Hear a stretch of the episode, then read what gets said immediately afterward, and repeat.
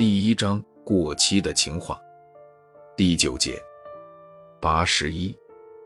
我不知道我是怎么再爱你了？难道我时时刻刻想着你，分分秒秒担心你？这就是我爱你的方式吗？我应该这样爱你吗？我不得不怀疑我自己了。也许不应该仅仅是怀疑了。八十二。我不知道我是否依然爱你了。我慢慢的有了一种感觉。感觉也许我爱的不是你，而是爱上了一种感觉，而你只是我爱上的这种感觉的一个载体罢了。真的很想对你说声对不起，请原谅，因为我真的不爱你了，因为我真的没有任何办法、任何能力来爱你了。真的，亲爱的，别了。如果你一定要问为什么的话，那么我只能对你说，我不爱这种感觉了。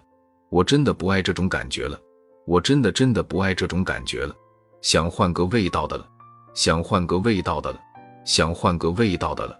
八三，一直以来，我的脑海中不停的闪现你向我表白的那个画面，一直以来，我的心思中不停的播放你向我表白的那个场景，一直以来，为了你，我有了很多个一直以来，最重要的那个一直以来是一直以来。我都在爱着你，想着你，等着你，没有言语，却不离不弃。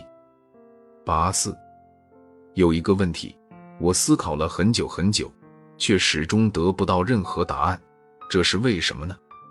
因为这个问题是爱情为什么始终逃不掉“覆水难收”这件漂亮却带刺的外衣的果腹呢？八五，如果爱可以穿越时空的话。那么你就应该知道，温暖你额头的唇印，是我给你的最好的梦中礼物，亲爱的，你说呢？